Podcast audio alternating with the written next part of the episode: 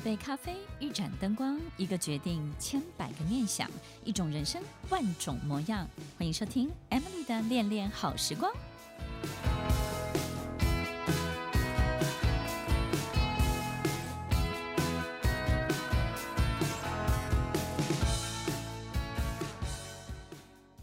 收听《恋恋好时光》，我是 Emily，在每周六晚间八点到九点，与您在空中共度美好的时光。有时候，在我们身边最难的不是事情本身，而是要摆平身边的人。这件事情呢，其实当全世界宇宙只剩你一个人的时候，你会觉得非常的简单，做的每一个决定都会非常的利落。但是呢，为了这个决定要让身边的人舒服，你得花费好大好大的功夫哦。收听《恋恋好时光》，我是 Emily，在每周六晚间八点到九点，与您在空中共度美好的时光。听众朋友，其实，在每一个你手上经手的事情，真的有时候回想起来，如果全世界呢只剩我一个人做决定，其实速度都挺快的。但是呢，有时候我们为了摆平。让身边的人呢，这个心情愉悦，对不对呢？那有时候身边的人呢，不见得是都是公司里面的人，或者是组织里面的人。有时候你会觉得说，这些组织里面的同事们至少还保持着一个安全的距离。你的人生的重大发展，这种比较非常清晰而明显的这种落点。要做一个重大决定的时候，其实有时候这种不好摆平的人，反而是我们身边的家人。在我这个好多的这个领导人的学生当中啊，他们其实有很多他们这个带领的团队，有时候会来问我说：“哎，M 老师，你觉得我们的这个老板啊，或是领导人的性格？”为什么会这么的紧张，这么的焦虑，然后怀疑或者是不信任我们？可是他明明又是个好人，但是他为什么每一件事情都要抓得这么紧？然后好像所有的一切都不放心，并且每一次呢，在提问的时候，永远充满了怀疑，充满了不信任。那到底我们做错了什么？其实听众朋友，有时候这个跟你真的无关。跟这个人本身的这种性格，那这个性格本身呢，有时候是因为他的天生，对不对？他的个性上就是比较小心翼翼，或是呢，就是整个家族呢本来就是比较高敏。我们在很多的这个坊间啊，听到演讲啊，听到很多高敏这个名词，有时候我们会觉得高敏呢，好像仿佛是天才，或者是呢拥有某项特别的天赋。其实呢，我们对于这种敏感性特质的这样的人呢，的确是在呃职场当中呢，的确会有两个比较极端的现象。一个呢，就是当他很勇敢的去呃迎接他事业的发展的这种人呢，其实当然他会亦步亦趋，也就是他每一步呢，其实都会走得非常的痛苦。那这个痛苦的来源是来自于他对每一步的不放心。但是他可能在一个很安全的组织环境之下被栽培，所以呢，也养成他这个个性呢，不会破坏他人生当中的很多的发展。但是呢，也有另外一个极端的表现，就是他就会缩回去，对不对呢？有时候离开了这家公司，他好像变成什么都不是了，或者是呢，其实他就会回到他自己非常狭隘的生活圈里面，然后只过着自己可以掌握的生活。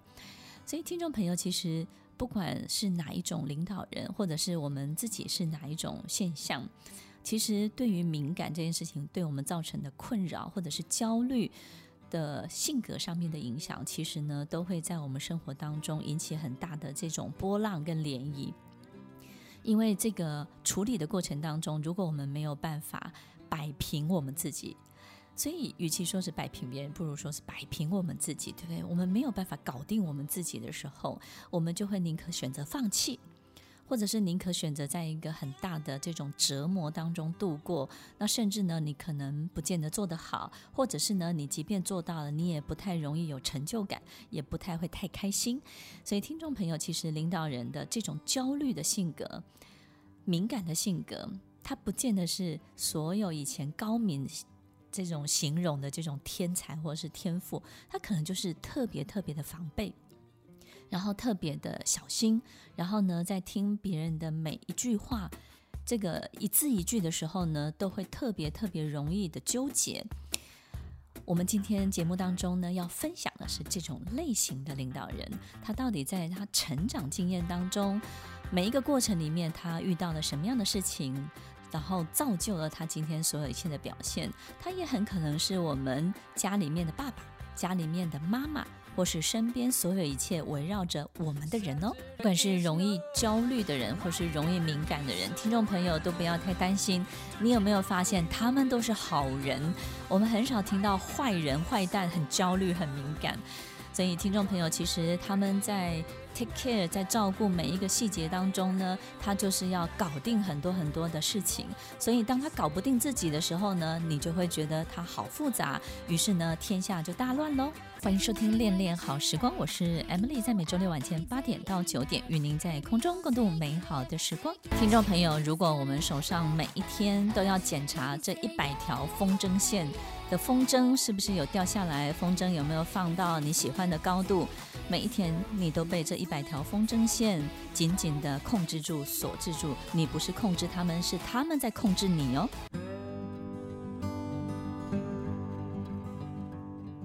欢迎收听《恋恋好时光》，我是 Emily，在每周六晚间八点到九点，与您在空中共度美好的时光。听众朋友，到底是生活中的一百件事情在控制着我们，还是我们在控制着他们？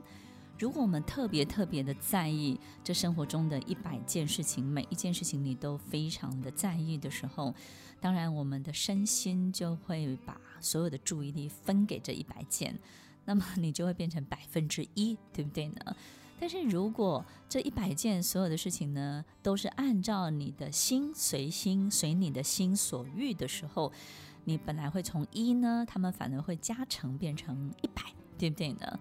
比如说这件事情呢，是你想要看见的，那件事情呢，是你喜欢的结果，然后这件事情呢，是你最希望它发生的。当然，我们不可能一百件都按照自己的意思，但是至少你不能够成为百分之一，把所有的注意力、所有的在意都分给他们了。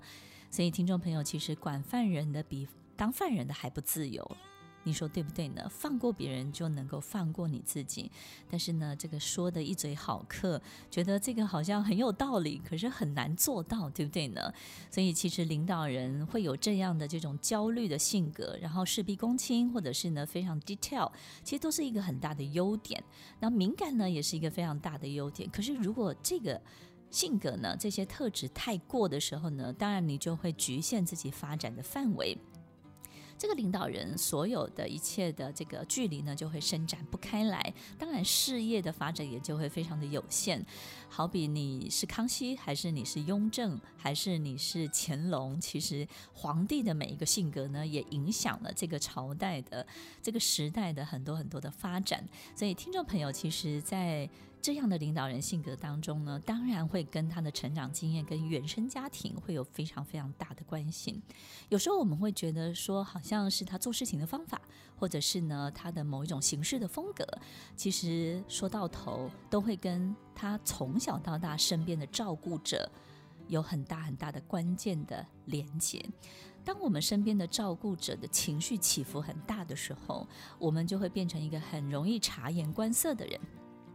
也就是呢，很多平常的这个小孩，平常的家庭，他根本不用去在意的东西，在你的原生家庭当中，你可能就要必须非常非常的注意，因为你永远不知道任何的哪一个细节会引起一个很大的风暴，对不对呢？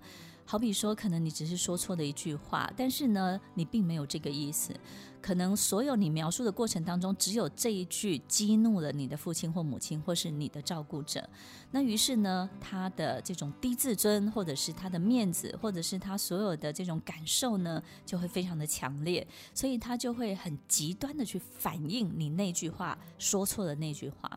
有时候他没有办法把那句话拿出来告诉你，我就是因为这句话不开心。为什么呢？因为他也知道这样是不对的。他知道这样是不对的，所以呢，他只好转移注意力去挑很多你以前的毛病，或者是翻旧账，或者是呢把所有的这种指责呢归咎在其他的事件当中，其实他就是只是为了刚刚的那句话不开心而已。所以，听众朋友，你永远不知道什么时候他会大激怒，对不对？然后呢，大爆发，所以你就会非常非常小心翼翼的活着。当你是呃他的另外一半或者是他的小孩的时候，这种小心翼翼的程度呢，就会养成你这种焦虑的性格。所以有时候真的是后天的这个成长，我们遇到的很多的事情的这种反应。所以当我们身边的照顾者，不管是父亲或母亲，他的起伏很大的时候。你要非常非常的小心，因为在这个你长大的每一个阶段当中啊，就是你不知道做什么事情才是对的。有时候在你的生命当中是对的事情，可是呢，这种对的事情让这个照顾者，让你的父亲或母亲身边的人觉得他输了。哎，好比说呢，你得到一个很大的奖项，然后你赢得一个很棒的这种成就，可是这个成就不是出自他的手，然后不是来自他的安排。可能是你透过别人，或者是一个非常尊敬的老师，或者是一个贵人，于是呢，你的父母亲就吃醋了，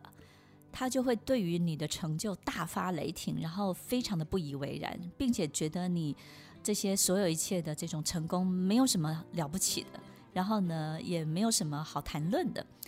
所以当他有这样的这种输不起，或者是一定要在你身边，一定要有赢的感觉的这种照顾者。他特别的容易吃醋，特别容易妒忌子女的成就。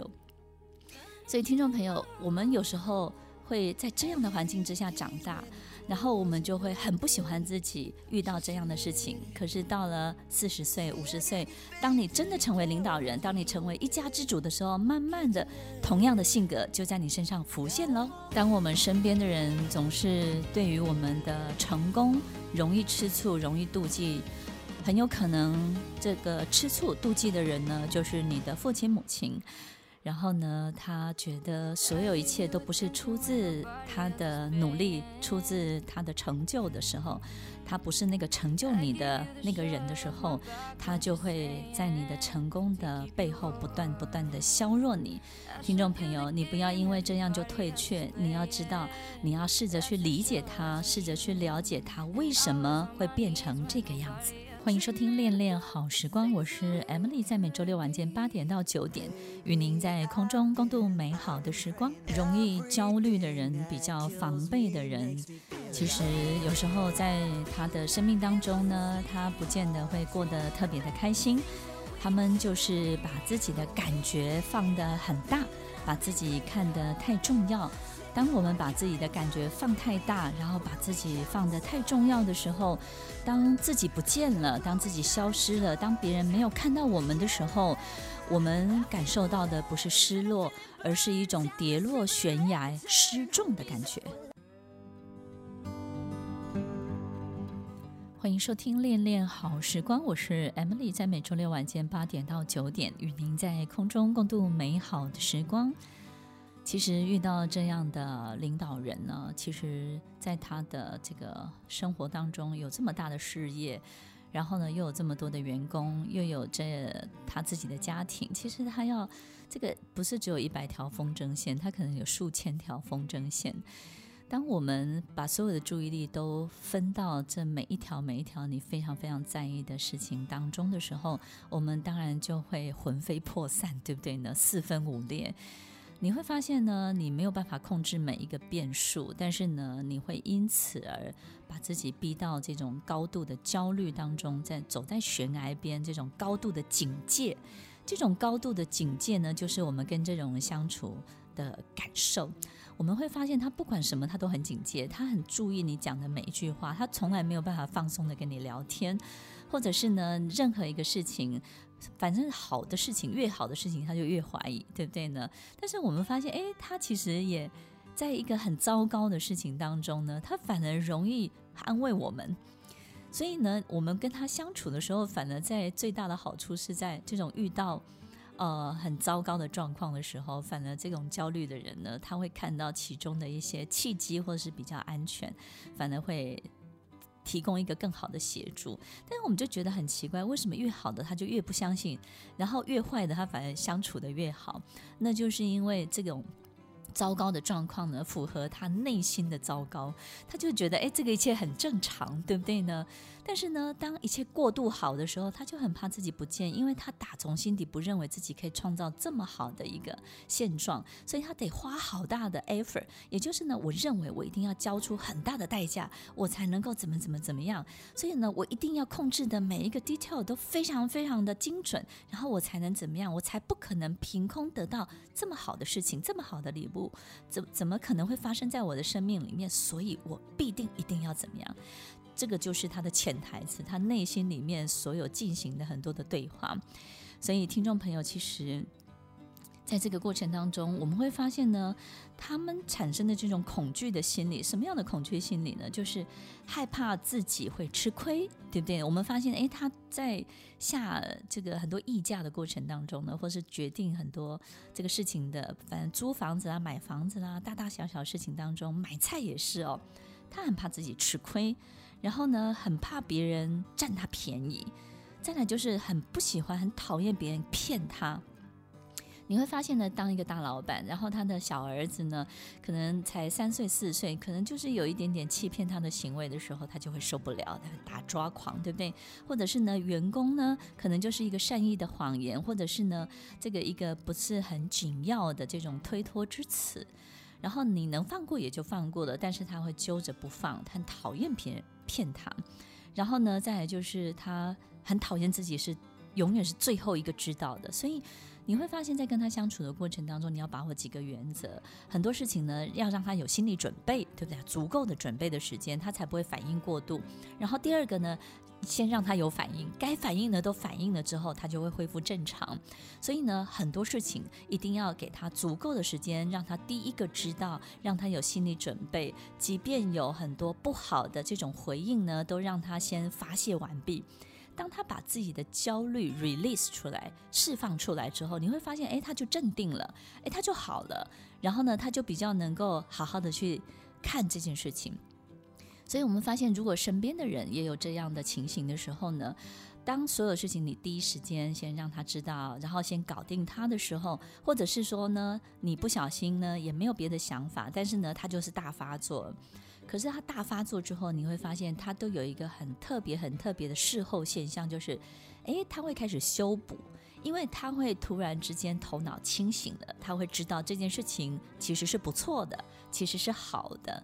然后呢，当他摆平了自己的情绪，他抒发了之后呢，诶，他恢复正常了，他就会开始说啊，我也不是那个意思啊，不然这个事情就怎么样？他会开始修复这件事情真正好的做法。所以你最痛苦的就是你永远都要经历陪着他经历这样的一个过程。他们这种恐惧心理呢，其实就是对危险的不适当的反应。我们有时候对危险的会有一种适当的反应，可是问题是。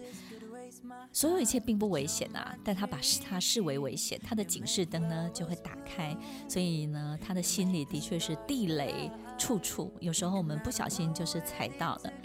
在他的幻想的危险当中，我们通常都是那个加害者。每一个人在他幻想的危险当中，每一个人都是加害者。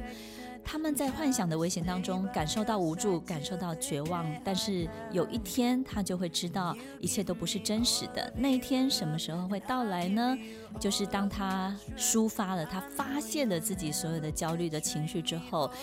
于是他就会感受到这些危险都是他幻想出来的。欢迎收听《恋恋好时光》，我是 Emily，在每周六晚间八点到九点，与您在空中共度美好的时光。听众朋友，如果我们身边有一种非常非常需要强调自己存在的人，不管是老板啊、员工或是家人，如果他没有存在感，他就会非常的痛苦，他就会捣蛋。经常我们就会让步，让他充满存在感。让他感觉到自己的重要性，但是有时候你会很累。听众朋友，你不需要感觉到疲惫，因为你要知道，其实这样的人他心里都非常非常的清楚事实的真相是什么。欢迎收听《恋恋好时光》，我是 Emily，在每周六晚间八点到九点，与您在空中共度美好的时光。我们有时候会好奇，这样的人到底需要什么？他们其实就是需要大量的关注、大量的爱，然后大量大量对他们的友善。但是有时候你会觉得，我已经给这么多了，为什么你下一次还要？然后每一次都要？其实。听众朋友，有时候我们想一想，我们只是疲惫，但是其实他们呢，其实是折磨，对不对？就是呢，他永远都是缺的。然后，如果上帝给这样的一个人呢，就是永远都缺的，永远都缺，对不对？他就是永远感受不到，除非你给他，除非他得到。那有时候我们在他身边，你去给他这些东西，有时候给不完的时候，怎么办呢？听众朋友，不管是他的角色是什么，我们都要保持适当的距离，哪怕他是你的母亲或是你的父亲，你可以继续爱他们，但是呢，你要保持一定的距离，或者是你的哥哥啊、姐姐啊、兄弟姐妹，保持一定的距离，人们就不会互相的干扰，你才能够好好的发展你的人生。但是呢，一旦有任何的这种交集的时候，你一定要充分的沟通，他们非常非常需要第一时间知道，非常需要第一时间充分的跟他沟通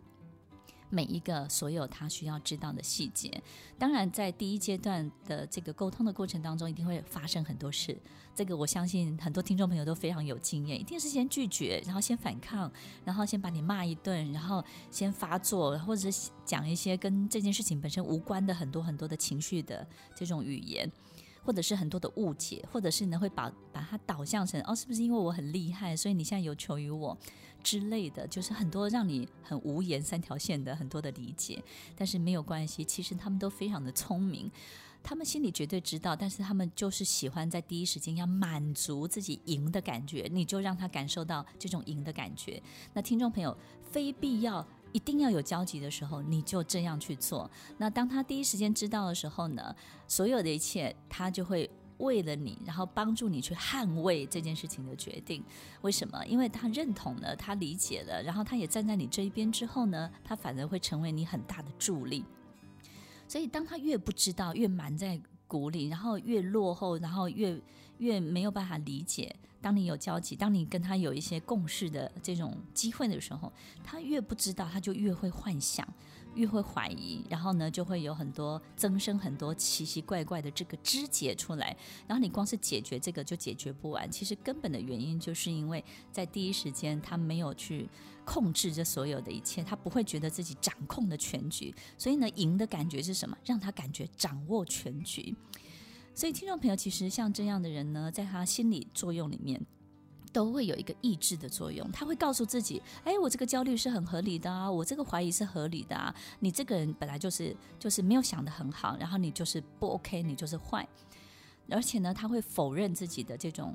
个性的存在，否认自己这种性格呢是不好的，是多余的，否认自己焦虑的存在，有时候也会麻醉自己说，告诉自己是对的啊，我我是对的，哪怕他自己知道自己不对，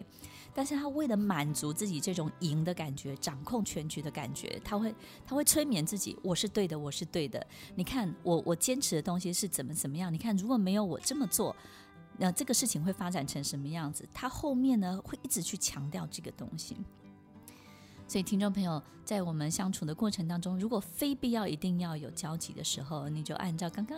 Emily 跟你分享的这些方法去试试看，也许你就比较容易搞定这个人，对不对呢？但是，如果我们自己本身就是这样的人的时候，我们该怎么办？首先，你一定要让你的生活保持流动，有来有往。你一定要记得，我们什么时候会有一种控制的感觉？就是我们想要留住所有东西，我们没有放出去。所以，当我们一直要存钱，然后没有一点点小钱放出去的时候，我们对于钱本身的这种守护、控制的能力就会越来越强。我们就会觉得一毛都不能够浪费，对不对？就一直强调很多的 CP 值，我们看不到这件事情本身最重要、最珍贵的意义，但是我们看到最最初的、最肤浅的 CP 值。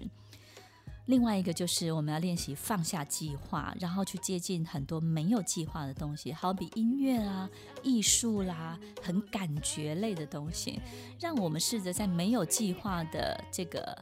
事件当中呢，去放松自己，然后去重新让自己恢复应该有的这种感受的能力。感受什么？感受温暖，感受美，感受节奏放慢，感受呢，所有一切没有一定的计划跟规定的时候，那种感觉是什么？最后呢，我们要练习取悦我们的大大脑，对不对？我们不要让大脑很痛苦。如果我们让大脑一直很焦虑，一直很痛苦，它当然就会产生我们刚刚分享的很多的行为。练习去取悦我们自己，取悦我们的大脑，然后呢，放大我们自己活动的范围。所以吃自己喜欢吃的，看自己喜欢看的人。然后呢，去仔细的静下来想一想，你快乐的时候通常都是因为什么而快乐？开心的时候是因为什么而开心？练习去取悦。让我们的大脑开心起来，快乐起来。听众朋友要记得哦，焦虑的人对痛苦很敏感，对快乐也会很敏感哦。一点点的快乐，你就会比一般人开心许多了。欢迎收听《恋恋好时光》，我是 Emily，我们下周再见喽，拜拜。听完今天的节目后，大家可以在 YouTube、FB 搜寻 Emily 老师，就可以找到更多与 Emily 老师相关的讯息。在各大 Podcast 的平台，Apple Podcast、KKBox、Google Podcast、SoundOn、Spotify、Castbox，搜寻 Emily 老师都可以找到节目哦。欢迎大家分享，也期待收到您的留言和提问。我们下次见，拜拜。